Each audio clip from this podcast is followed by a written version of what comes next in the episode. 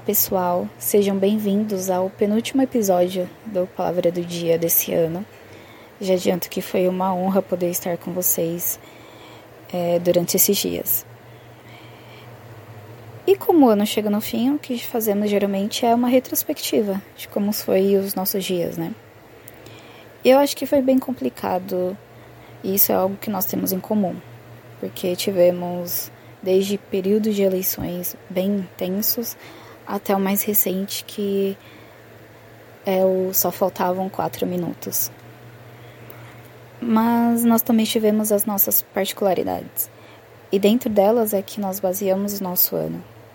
Muitas vezes com um pensamento dicotômico, ou ele foi totalmente ruim ou ele foi totalmente bom. Só que nós precisamos estar atentos à nossa realidade, que é uma realidade caída, de que dias bons e dias ruins vão existir. Que muda é a forma como nós enxergamos e lidamos com eles. Eu tenho certeza que esse ano não foi perfeito, como os outros anos não foram e como os outros anos que vão vir também não serão. Você pode ter passado pelas dores do luto, por perdas materiais, por momentos sombrios, mas eu também tenho certeza de que você vivenciou momentos de muita alegria e de descanso. Por isso, meu conselho para você é: volte e comece de novo. E lembre-se do quanto Deus te abençoou. Lembre-se do quanto Ele foi fiel. Lembre-se das tantas vezes que Ele foi o teu consolo e socorro.